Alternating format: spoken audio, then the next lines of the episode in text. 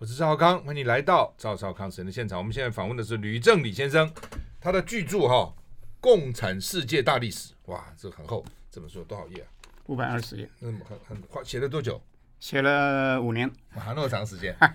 我看你的经学经历哈，你是清大化学研究所毕业，是的，然后担任过英商 ICI 很大的公司哈，台湾及中国大陆公司的总经理。那你学化学？怎么会写共产党呢？写共产世界的？你的就说为什么对这个有兴趣？应该讲说化学是我大学读的，是也是我后来吃饭的的一个啊、呃、一个路。可是呢，是是我的旧爱呢，嗯，还是历史。哎，从小你写了很多历史的书哦。嗯，另眼看历史，谈第三部中日韩台湾啊周边世界哈，还得了国际书展大奖啊。然后另眼看历史，中日韩台三千年。简简体本叫《东亚大历史》，另外从困境中奋起，另眼看一九四五年以后的东亚史。哈，哇，这个那那你当年为什么没有学历史？就还是呃，说个笑话。嗯，当年我高中的时候，我高二说我要去念文组。是是，那我们靠近一下成绩。我爸爸问我，我爸爸问我说你要学什么？我说我学历史。嗯，他说伯利卡给出钱。不要。那时候是很很正常的状况。对啊对啊对啊对啊对啊。不过历其实学历史蛮有趣的啊。是是是是。其实蛮有趣的，所以后来就反正你就你爸爸出钱就不你读清大化学也不要花多少钱嘛，化学研究所也不要。我应该觉得说我感谢我爸爸，嗯，因为学了化学起码实实用一点，实用。所以后来可以去追求自己的兴趣，是是是好路。是是是，我也讲个笑话。我大一升大二的时候，曾经想转台大法律系，哦、想转台大法律系。我觉得我辩论也很好啊。嗯、我念农业工程，念念农业工程。然后呃，我父亲也不讲话，他就把他那个他在乌日国中当老师嘛，哦，他就把他他学校里面的好几个台大法律系毕业的老师，大概都教国文了，教公民嘛，嗯嗯，都请到我们家里来吃饭。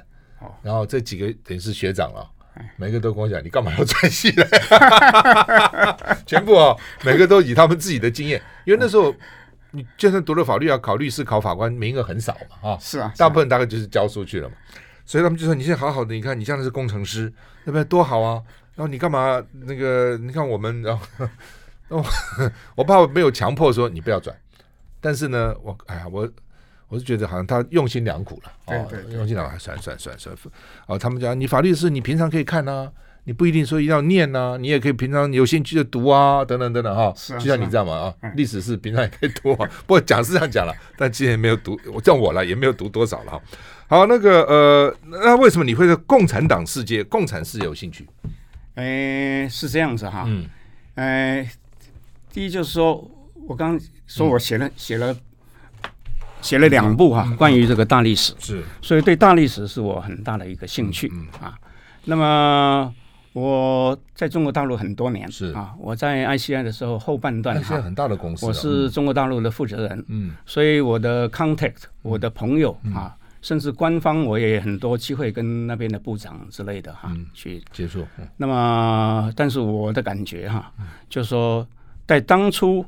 我在中国大陆所观察到的景象，嗯，跟在这个两千年以后，嗯，那个景象，我觉得有很大的不同。你是几年在大陆的？我是一九九五到一九九九，是是五年。中间的点刚好是一九九七七月一号，九七回归，是是是。那我有很大的感触，所以我总之我是觉得说，两千年以后中国的这个变化哈，是非常的大，嗯。那我希望能够多了解啊。那我发觉我身边的人也很希望了解，但是没有什么好的书哈，不能是中文、英文哈的。那我就我有个习惯，没有人干我就来干吧。嗯嗯嗯，是是。好，那么有科学家的精神啊。那呃几个问题了，我们大的东西了哈，就是说。呃，我我看你书里面也提到嘛，就是说二次世界大战以后，突然共产共产主义开始在蓬勃发展啊。对，有一段时间我记得一年共产共产党拿下一个国家，一年一个国家赤化，一年一个国家赤化，一年一个，当时大家很紧张，说啊，他会不会共产党将来不全世界都被赤化？有一段时间，后来又不行了啊，就是起来很快，垮好像也很快啊。那这是一个，就是说共产制度，当然因为资本主义啊，工业革命以后啊，资本主义是大家认为说剥削劳动阶级太厉害了啊。那出来了啊，马克思啦，这个恩马克思马马马克思恩格斯列宁，反正一路下来嘛哈，呃，接着啊，就是说中国共产党起来了，分成几个阶段，第一个俄共、中共，然后呢，呃，全世界啊很多共产国家，那现在大概好像只剩下四个啊，是只剩下四个，呃，四个又不完全是共产国家了哈。比如我去辽国，我看好像也也还好，也看不太出来他他是共产国家。你知道中国大陆除了一党专政了哈，好像也看不出来他他有时候很多地方比资本主义还更资本主义嘛。有些有些时候哈，整个的过程，我们先从为什么共产不不以前人讲说，你三十岁以前你你不喜欢共产主义，你这个人是是没有热情、没有血、没泪的。你三十以后你还相信共产主义啊，你这个人是有问题的。为什么年轻人？在在那个时候，哇，国民党被共产党赶出大陆，也是哇，这个学运啊，这个学生啊，这个要民主啊，反饥饿啊，什么一堆，就就把国民党就日本都打不垮国民党，共产党几年就把国民党赶走了。嗯嗯嗯，为什么会这样？就是当时为什么？是因为资本主义真的走的走的走的太过头了吗？因为当然就是说资本主义哈，在十九世纪中哈，嗯，是已经做的非常的过分啊。所以搞得贫富不均啊，这个不公不义的事情，会激起这个有理想的这个青年人哈的一个反感。那我这个出出了以后啊，有一位建中的历史老师啊，叫做黄春木，我请他帮我写了一个推荐的文，我看到了。七七个人当中他是一个，他有一句话哈，深得我心啊，我读一下，他讲说，关心贫弱，反对权威。维护公平正义是人性的自然表现。嗯。啊，老实讲啊，是因为他讲了这个话呢，才让我更加思考这个这一话这句话是从哪里来。嗯，那事实上呢，我想到的是什么呢？孟子说什么？就是人人皆有恻隐之心，无恻隐之心。这个恻隐之心是从哪里来呢？我我写完这个书，又去做了一些 study，我刚好读到另外一本书。有个人叫做何森堡啊，呃，学理工的人都知道海森堡，嗯、他叫何森堡，嗯、就是他他很钦佩这个海森堡啊。嗯、他在北京呢，这个动物园干了八年的这个解说员，写了一本书。嗯、这书里面呢，有一段呢，我发现就是能解释我刚刚讲这些话。他说，人类是怎么来的？人类除了三四百年的这个，就是说猿人。之前其实很长一段是猴子，那是个群居的一个一一一个社会。假设人跟人之间没有，就是说去互相照顾，就是说啊，看到同伴呢受难了，要去打救他；看到怎么样的不平的事情要去，这个这个猴子的社会是不可能存在的，因为当时有很多敌人存在。他讲说这个东西是从这样来的。我觉得我相信这个话是讲的是蛮对的，哎啊，所以呢，总之呢，就是说，当时那些理想的青年呢，其实他的基因里面哈，有一些东西呢，让他觉得说这个资本主义哈是没有办法啊接受的，必须要用一个很极端的共产主义呢来去打倒他。当然，太极端了，也是个问题。我们等等再谈共产主义。回到现在，现在不是也是一样吗？贫富不均啊，什么很严重啊？是没错，全球化带来很多问题啊。坦白讲哈，我自己来讲，我在 ICI 做了很多年。那你说高科技我都碰了啊，我后来也做了顾问。ICI 待遇也很好啊，嗯，对。那我算是个 businessman 啊，但是我总觉得这个社会越来越缺少人文啊，所以当科技跟这个金钱挂钩。太紧，把人文撇在一边的时候，这个社会一定是走到偏差的路。嗯，所以我们这样讲说，我这本书基本上我是对共产主义呢做一个很客观的一个叙述。嗯，我没有太多的评论啊，我是让书里也解说，你尽量不把你自己的价值观放进去。对，我唯一我发表我自己是后面一后面一万字而已。嗯，那我是希望让读者自己去判断，说共产主义到底是一个适合的还是不适合，你自己读了。你自己做一个做一个做一个判断，我不想去这样。但是呢，回来是讲说，嗯、我最终的观点是说，我觉得共产主义呢是一个，就是说不是很适合的一个一个制度，必须要去做修正。嗯，但是呢，我也没有说那资本主义就是好的、嗯、啊。我想资本主义跟共产主义两边呢都必须做相当的修正。嗯。我们现在访问的是吕正李先生啊，谈他的这个新书《共产世界大历史远流出的》，我们休息再回来。I like 我是赵少康，欢迎你回到赵少康时间的现场。我们现在访问是吕正理先生啊，那他是清大化学研究所毕业啊，那但是呢，他在 ICA 做很久啊，然后呢。《共产世界大历史》啊这本书啊，那讲的非常非常详细了啊。从共产党开始，甚至最早的时候，是马克思啊，然后在马克思之前呢，当时的整个环境是是怎样哈？那为什么呃共产主义会起来的呢？是不是跟我们听众再讲讲？这怎么起来的？共产主义是怎么起来的？共产主义起来，其实要从资本主义开始。对对，当然当然。嗯，如果没有资本主义，不公不义，就不会有共产主义。但是呢，其实在这之前。还有社会主义，嗯，这只是说社会主义在一些共产主义的人看起来太温和了，太温和了、嗯、啊，就是没有办法去打倒。嗯、那说说不定他讲的也也是对。是。那总之到最后呢，如果说马克思恩格斯在这个一九啊，在一八四八年，他写了两个人写的叫做《共产党宣言》，嗯，那是个里程碑，嗯，因为从那以后，共产党才有一个比较组织化，嗯，甚至有这种武力啊，这个。这个这个起义的这种这种这种趋势出来，但是呢，如果说没有这个列宁在一九一七年十月革命，嗯，那讲的都是空话，嗯，都是贴在壁纸或者放在图书馆里面的论文，没有论文没有用的，对不对？所以呢，列宁是这个整个事件里面最重要的一个人。嗯，是，呃，好吧，是不是我们听听可能听众观众不是那么清楚了哈？什么叫共产主义？它的基本主张是什么？基本上它就是要废除这个。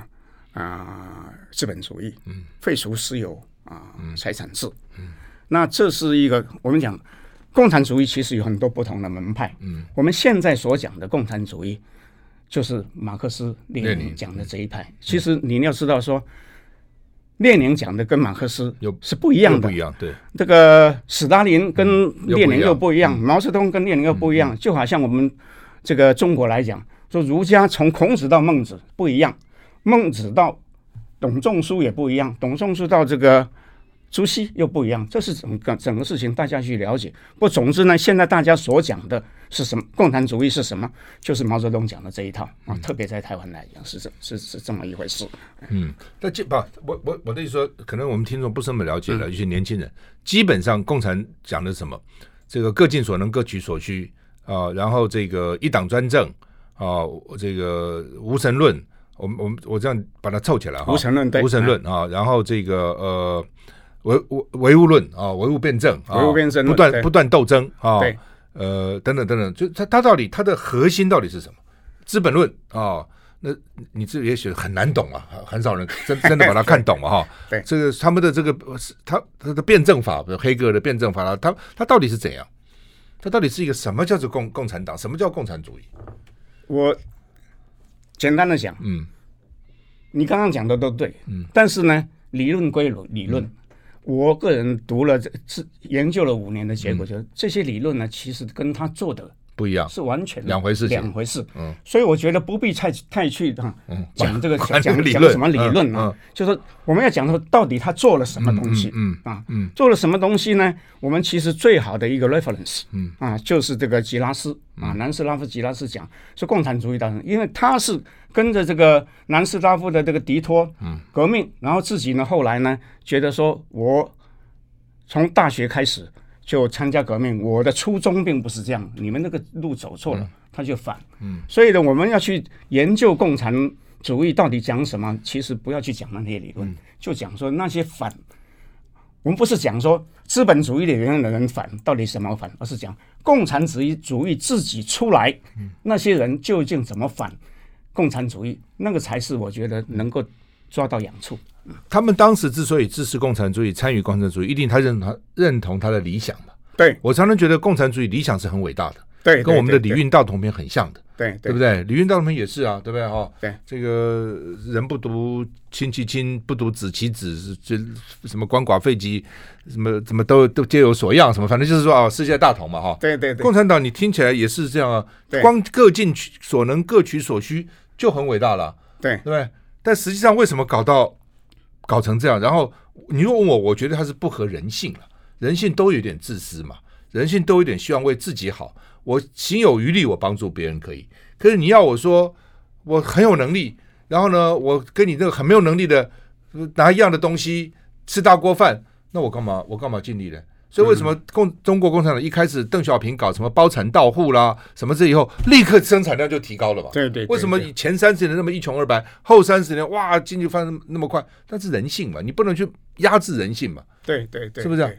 对，人性要去压制，因为太贪婪也不行。不行，对，那是要制度了。但是你完全就是说放这个这个这个这个这个去控压制也不行，中间要有个中庸之道。嗯，我是认为这样的。嗯。好，那呃，中国共产党呃，好吧，我们先讲你的大事大历史，所以大历史是什么意思？你要你看什么？你要看什么？谢谢你啊，嗯，所以大历史一向就是我的兴趣。我现在写第三本都是从大历史的观点。什么叫大历史？有两个 factor 啊，第一就是时间要长，嗯，不是讲那三十年、五十年，起码讲个一两一两百年。我的前一本书那个呃，另眼看历史是讲三千年，中日韩台啊四个国家的。交错的历史，像三千年。那么第二呢，你是要叫做跨领、跨地域、跨文化、跨民族。我是觉得说，你写历史哈，如果说用这个这些这这种比较广的一种范围的写法呢，能够把一些我们讲啊、呃、单一的国别史，它的写法哈，就是说中间有很多矛盾的地方啊，能够克服。所以呢，就是可以从比较长的时间呢，去看见一些事件的因果关系。嗯啊，那从比较广的东西讲的互相的互动是怎么回事？嗯，所以我个人是比较提倡这个大历史，大历史哈。那呃，大家很关切的哈，就是说，比如像美国，他美国现在很反共嘛，哈，是反中了。美国、欧洲、日本现在全世界都在反中嘛，反正从来没有。反成这么样，大家联合起来反中啊！他们的理由是说，原来我们认为帮中国经济起来了，他经济起来以后呢，自然啊就会讲人权啦，对啊人就会追求自由啦，追求言论自由啦，追求民主啦等等，就弄了半天，怎么在大陆是经济起来好像没有这样呢？所以他们现在开始说他们错了，不应该对中国那么好，要取消什么最惠国，取消这个优惠，取消那个优惠等等等等等等，到底怎样？休息一下再回来。我我是赵少康，欢迎你回到赵少康时间的现场。我们讲访问的是吕正李先生，谈他的《共产世界大历史》。就我刚刚问题就是说，为什么大陆改革开放也三十年了嘛，经济起慢慢也起来了，不错，哇，少数人非常有钱了，等等哈，很多公司也变成全世界前几大公司。那为什么没有像西方世界预期的，当你有钱了？以后慢慢就会要追求这马斯洛的六个理论嘛，哦，你生理满足后，你就要追求这个这个往往精神的层面的啊，哦，要自我实现呐、啊，要要等等，为什么没有真的走到西方人期待的这民主啦，哦，言论自由啦这些事情？西方人犯了一个错，嗯，其实那个错也是我的错，嗯。啊，我就讲我自己犯错的故事。嗯、我在一九九五年，那么 ICI 派我到中国大陆当总经理，嗯，那么。所以九五年四月，我第一次到北京。嗯，那么那一天下班前，我请这个北京办公室的一个啊、呃、秘书，嗯，说你下班后能不能到新华书店去帮我买一套书？嗯，他说老董你要买什么书？嗯，我说买毛泽东选集。嗯嗯，他吓一跳。嗯，他说老总这本书我们现在没有人看了。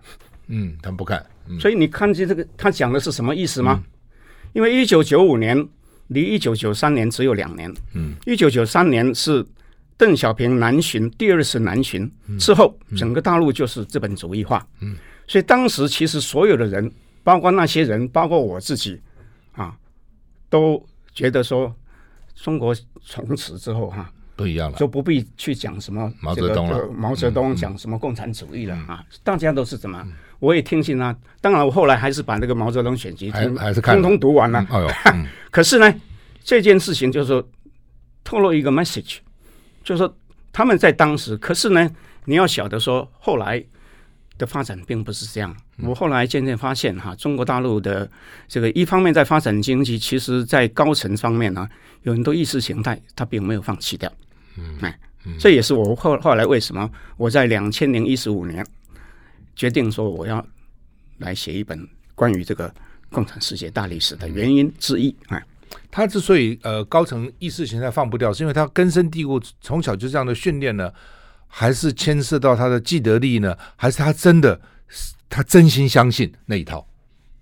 我认为既得利益有很大的一个、呃、关系比重在里面啊。嗯、那正如我刚刚提到的这个呃吉拉斯讲，嗯，吉拉斯讲说共产主义的问题在哪里？他是很早，他在一九五三年就开始讲，嗯，说共产主义的问题是在于一党专政，嗯，这个一党专政不是随便讲讲，是列在所有共产国家的、嗯、都是一党专政宪法第六条、啊，写的清清楚楚的，嗯，那么所以一党专政就形成一个叫新阶级，嗯。啊，新阶级就是吃香喝辣，那他就是说所有好处都在他们，他当然是 will protect 他自己的利益、嗯、利利益存在啊。嗯，对，因为因为共产，我刚刚就一开始我们讨论，因为可能有些人不了解共产共产党、共产主义，它有几个几个特色或几个坚持了啊，一党专政啊，哦，不断斗争啊，无神论啊，哦，这个这这个唯物论啊等等啊，所以唯物。我们一般讲叫唯心论、唯物论嘛，对，它唯物就是一切都是经济，没有什么其他文化，没有什么心理层次，是不是这意思？是的，是的，全部都是，全部都是，整个人类活动就是围绕在经济就是了。那经经济基本上就是这个资本主资这个资本家剥夺劳动阶级嘛，是，甚至剥夺劳动阶级的剩余价值嘛，把你剥夺光光嘛。对，资本家的利润就是劳动阶级的剩余价值嘛。对，所以劳动阶级要起来打倒资本家，其实基本上这样嘛。对，那劳动资本劳动阶级打倒资本家以后，那那然后怎样呢？劳动阶级不就变成资本家了吗？从某个角度看，所以我也觉得说，这不是说马克思自己的一个问题而已。嗯、我觉得这个西方的这个讲哲学、讲这个心理方面呢，常常有个通病，嗯，就是太极端了，嗯。其实造成一个事件，它的 factor 非常的多，多原因，但他只把只只只讲放大一个，嗯、这东西我认为是不成立的。很多事情呢，不是说。只讲唯心，或是只讲唯论，嗯，somewhere in between 呢？我觉得才是正道。所以像这个，呃，在英国的一个哲学家叫做，嗯，对不起，我一时忘忘了他的名字。反正呢，就是说，这个光讲这个经济是所有这个社会推动的力量呢，这是完全也不不仅不不不能同意的，太太偏颇了，就是对，太偏颇了。哎，嗯，那因为他一切都讲唯物，一切都讲经济。所以整个共产主义它就围绕在这方面嘛，围绕围绕在这个核心上面嘛，哈。对。那至于它的辩证，它的辩证是就是正反合，这是黑格尔的正反合，就正反合，正反合。对。所以一定要不断的斗争，对不对？正的起来了，一定要有个对立面，然后呢，斗争完了呢，把正的干掉，然后呢变成和，然后和了以后呢，再有对立面，就不断的斗争，它就是这样的。所以就是就是不断革命论。嗯。那其实你看毛泽东啊。从这个这个延安啊，整风开始，一直到最后这个文化大革命，十几次的这个政治运动，嗯，核心就是刚刚您讲的，它是什么呢？叫做阶级斗争，嗯，每一次斗掉十 percent 的人，嗯，那斗到后来，嗯，那呃，我一直好奇一个问题了，就古今中外，嗯，任何朝代都不可能一直。一直存在嘛，不可能一直下去了，是啊，就没有这样可能嘛啊！中国也是什么什么什么秦王汉武啦，什么一路下来这么这么多朝嘛，秦啊汉啊，这个元啊明啊清啊等等民国等等，然后这个这共产啊等等，你认为共产制度在中国大陆还能够撑多久？这个很难说，嗯，因为首先我跟你讲，我自认为是一个业务业余的历史学家。嗯嗯，可是我不是一个预言家，因为未来的世界有很多哈是你无法预测的哈，它可能过一年就垮了，也有可能过三十年还不垮，这没有人说的准。但是我是觉得说，人应该有选择的权利，所以我写书为什么说我在前面二十四章我完全不去批评，因为我让。人让我的读者去读了以后，你自己去做判断。嗯，你是赞成这一套呢，还是你觉得说这一套呢不适合人类，不适合中国人民啊，不适合这个台湾？我觉得哈，就是说是一个选择，总总之就是是一个选择的问题。嗯，那么你如果问我，嗯，我觉得如果我有选择的话呢，我不会赞成这个共产主义啊，嗯，它不是一个选项。但是为什么哈？原来全世界有那么多共产国家嘛，一个个都垮了。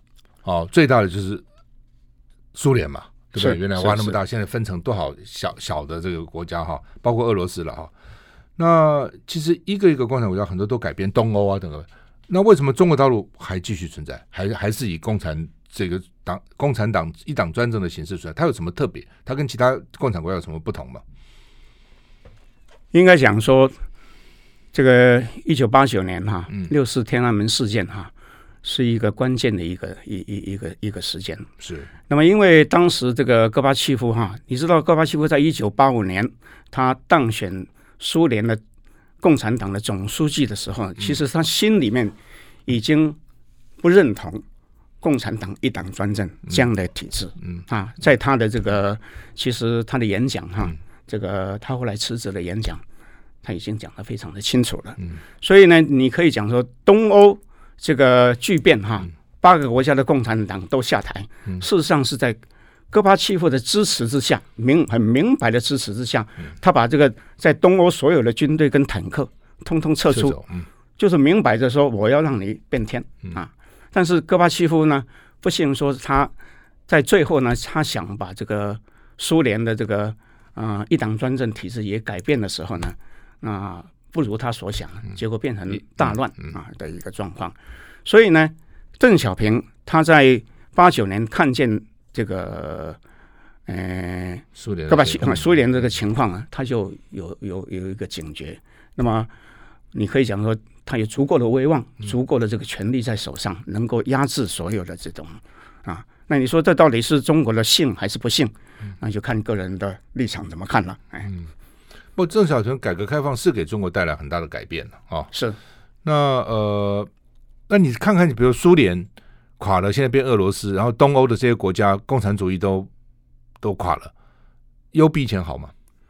这分两部分，嗯，那你如果讲八国八东欧八国呢，大概有嗯、呃、七国是好的，嗯，只有一个南斯拉夫，嗯，因为南斯拉夫后来发生内战，本来就是有内战，啊、内战，嗯，那是一个就是失控了哈、嗯，那当时苏联也垮了，所以没有办法去、嗯、去去去去去掌控，那么。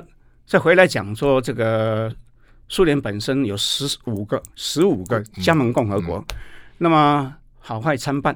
嗯，其中我们比如说讲说北欧，呃，这个波罗的海三小国，嗯、它现在情况非常的好，嗯，就是越靠西边越好，嗯、越靠这个南边跟东边呢越糟糕。像这个东亚五国，还有这个呃白俄罗斯啊，还有这个像乔治亚啊之类的国家呢。它变成独裁的国家，虽然不是共产党一党专政，但事实上呢是一人独裁。那这都是说后来很不幸，就是说，因为戈巴契夫到最后已经失控，所以没有办法阻止这些国家落入那个野心分子的手上。嗯，这是目前的状况。是我们现在访问的是吕正理先生啊，谈他的新书哈，《共产世界大历史》。我们休息一下再回来。I like 我是赵少康，欢迎你回到赵少康生的现场。我们现在访问的是李正李先生，谈他的《共产世界大历史》哈。所以整体来看，你认为在整个世界这个大历史里面，共产主义或共产世界是呃消退呢，还是蓄势待发呢，还是往上呢？那特别是呃，因为资资本主义这几年也出了很大的问题嘛，啊，所以呃，好像呃，你不是以这次美国选举好了，呃，共和党当然是川普有一点很怪。民主党之前出出现几个也都是非常的社会主义哦，所以后来他出现了拜登，他算是比较比较温和啊。虽然我们觉得他也也怪怪的哈，被就是，但是呢，我常常好好奇，美国这么大的国家，三亿多人，这么多政治精英，怎么总统候选人都搞不出个好人？这能干的，这我们看起来不错的，很奇怪。但是不管了，反正就是这样了，这美国了哈。那但是我有问说，民主党为什么出现拜登呢？他们就说，因为其他的候选人太极端了，太社会主义了。欧洲也很多这个社会主义的这个政党票又多起来了，就大家对资本主义又不满了。所以，到底共产主义以后是有前途还是没前途？我个人是不认为共产党会有什么前途。嗯，那我认为共产党这个最后这四个这个共产国家，现哪四个？北韩、中共、辽国。还有谁？古巴，古巴算不算？呃，古巴算，但北韩不算。北韩不算，因为北韩呢早就抛弃了共产主义，他讲的叫做主体思想。那是什么东西？主体思想，反正就是一一个一个借口，嗯，让他能够家天下，嗯、能够呢容忍啊。主体思想，所以他不算啊，哦、他不算。所以是我在想，就中国、越南、辽国、古巴。OK，越南算对越南，嗯嗯。不过好像也都变了嘛，哈，也不是纯粹的共产共产。总之是里面中中中国哈是领头羊，嗯，中国无论发生什么变化，那其他三国我想就是跟着他走，嗯，跟着变化。嗯，好，那会不会再起来？或是不是共产，或者社会主义市场会不会再起来？那。你看美国，我讲民主党那个 Sanders，Sanders 多年轻人多喜欢他。嗯，我刚刚讲我说我不是预言家，嗯，但我看我讲说，在某种情况下，比如说假设现在的人，嗯啊，不论是美国人还是台湾的人还是欧洲的人，如果对共产主义当年他能够掌握权力，能够把这个他的势力搞得那么大的这种原因，嗯，其实都是民主国家犯的错。嗯假如那些错误还不能够去修正，还对这些事情非常的漠视，那么你说他是不是会再继续起来？也不是不可能啊。所以我写这个书有一一半一点点的目的呢，其实也在于就是提醒啊读者们，这个东西呢应该大家要非常的注意。回头来讲，国民党为什么把道路丢了？共产党四年就把道路拿掉。谢谢你哈。那。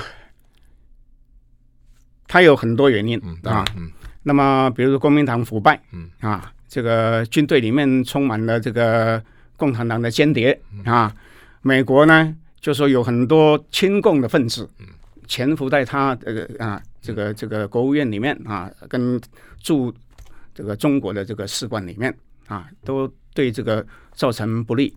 那么事实上，我特别要讲到一点，就是说我刚刚讲说，事实上我是。美国还有这个这个蒋介石这边呢，犯了很多的错误，我就讲这些错误啊。第一就是说，美国这些人呢，就是说对共产党不够了解啊，就是说从这个罗斯福开始到这个杜鲁门啊，像说，嗯、呃，在苏联为什么会起来起来？其实就是说，在二次世界大战的末期。他的，借着这个美国的美元，然后在击垮这个呃叫希特勒啊的时候呢，他就借机借机起来。中国是因为日本嘛？对。那么，所以呢，总之呢，这些美国人对共产党没有足够的戒心。特别我要讲一点，我在书上讲的，就是在二次世界大战结束的时候，东亚呢，他们有一个叫做呃总命令第一号。你知道吗？嗯，总命令第一号讲的就是说要怎么接收，就日本投降。嗯，他就画了一个简单的讲，就是说在中国东北由苏联接收，这个朝鲜半岛从北纬三十八度以北是由苏联接收，南边呢从这个越南哈，从这个北纬十七度以以以南是英国人接收，但以北是蒋介石接收。这个这个总命令第一号哈，我不晓得是谁搞的，但是总之呢，就是葬送了这个中国的东北，嗯，跟葬送北韩，他原因的。但你回来问说，苏联在二次大战的时候，到底在中国出了什么力？没有，没有，他在欧洲都有，那他凭什么东西呢？他可以接收中国东北？这是个很莫名其妙的东西，所以美国人太天真了啊，嗯。这这是关东军嘛？这国民党把大陆丢，从东北开始丢了。从东北开始，东北没有丢，嗯、中国不会丢。嗯，那东北东北的原因就是我刚刚讲的总命令第一号，这是一个受降的一个划分的一个方法。嗯，所以啊，这个历史读读起来是令人不胜唏嘘的哈，真的不胜唏嘘。所以我就是要重复一遍，就是说，嗯、一定要去把这个过去这个民主国家在对抗。共产国家的它的扩张的当中所犯的错误啊，嗯、要很有系统的去整理。好，比如说我们看哈，这些这所有的共产国家，它的国民都是民主人民啊，都都是有人民，不管北韩啦、啊，不管以前东德啦啊，中中国的啊，中华人民共和国都是人民标准的地方嘛。那呃，到底是，但是后来都变成非常集权啊。到底是他原来在革命的时候，在在革资本主义命的时候，他其实共产主义是个幌子，哦，用这个幌子呢夺你的权，夺到以后呢，哇，我一党专政好爽，还是呢？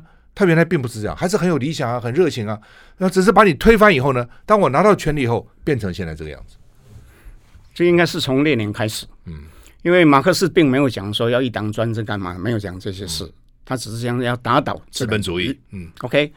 但列宁呢，十月革命以后，不幸发生内战，嗯，不但是内战，而且各个这个美国、日本哈，还有这个英国、法国，都是派兵。到这个苏联去干涉他们，所以呢，这个让这个列宁就是他不得不呢去要去防卫这个东西，他怎么办？他就讲一党专政啊，不但是一党专政，他自己啊也也也也变成一人独裁，这个制度呢是从那里开始的。所以呢，所有的共产这个国家，他的一党专政、一人独裁，事实上从一九九一九一七年这个十月革命以后呢。两三年内呢，就已经形成了。以后的人其实都是抄抄他的列宁那一套。嗯、哎，他们在革命的时候是真的有理想，还是只是假借这个借口干掉现在当政者？如果你问我，嗯、列宁他是假借这个理想。嗯、其实我想观众可能不知道，其实列宁他革命的最大的出发点，我觉得不是共产主义，而是因为他他的哥哥，他的大哥去参加一场这个刺杀。这个沙皇的沙皇呢，结果呢被吊死。嗯，所以列宁呢，从这个这个这个十七岁开始呢，他就矢志呢要为他的大哥报仇。我觉得他的这个恨的力量哈，比那些什么要要要爱这个人民啊，爱要啊，我觉得还要大。那你回到中国，中国共产党早先的时候是真的有理想呢，还是也只是想革国民党的命？这个东西不是。一竿子打倒，有一部分的人是非常有理想，那有一部分人是开开始进去的时候就已经居心叵测。这个东西很多事情我们不是不是不是能够全部啊，就一句话就就就讲清楚了。但可以讲，就是说越早参加革命的人，他越有理想；越晚的人，越晚的人就是越越要沾沾沾一份呢。通常越早参加革命人有理想，最后都被干掉了嘛？对呀，像共产党也是一样啊。对对对对对对，中国共产党最早最早是谁？叫陈独秀嘛？陈独秀是总书记啊，他最后怎么样？被开除党籍啊？不是这样子。好，我们现在访问的是吕正理先生，谈他的新书《共产世界大历史》。我们休息一下再回来。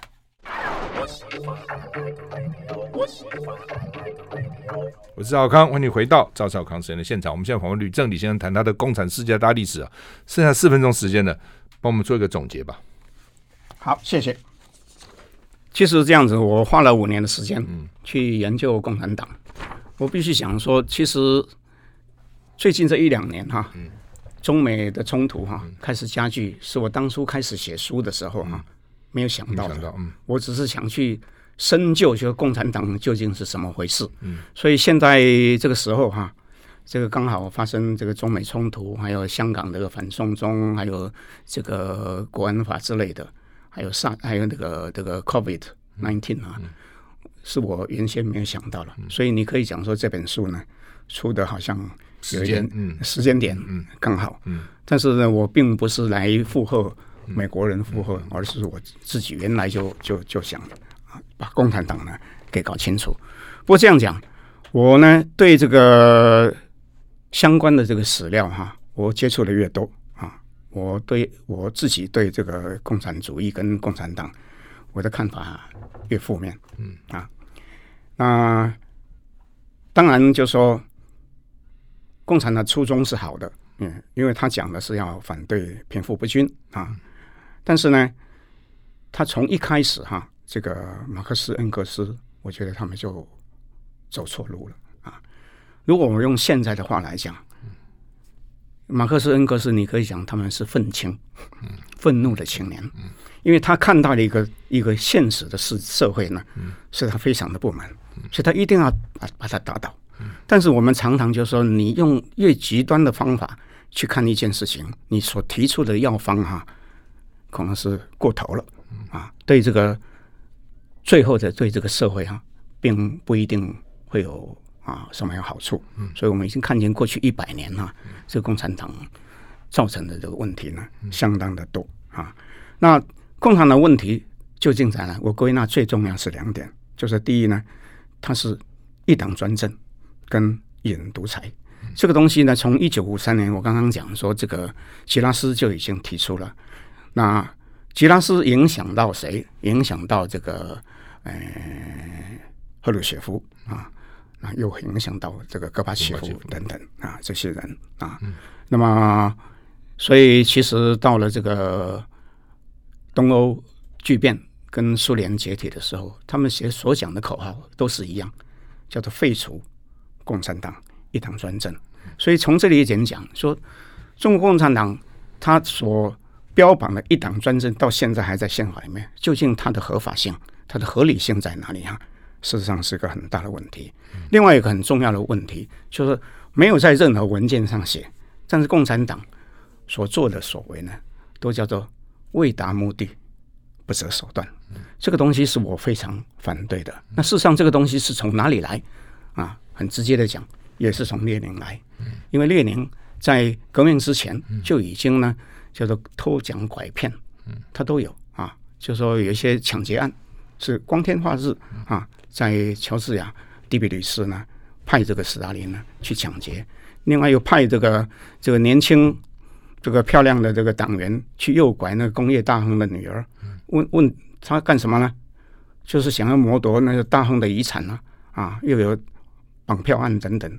所以这个东西呢，这些不择手段的一个传统，其实也都是从列宁开始，然后呢，由斯大林呢这个发扬光大，到了毛泽东就是集大成了啊。所以一个政党不管他的理想多伟大，但是你想到说啊，你要这个呃，可以为了你的非常崇高的一个目的。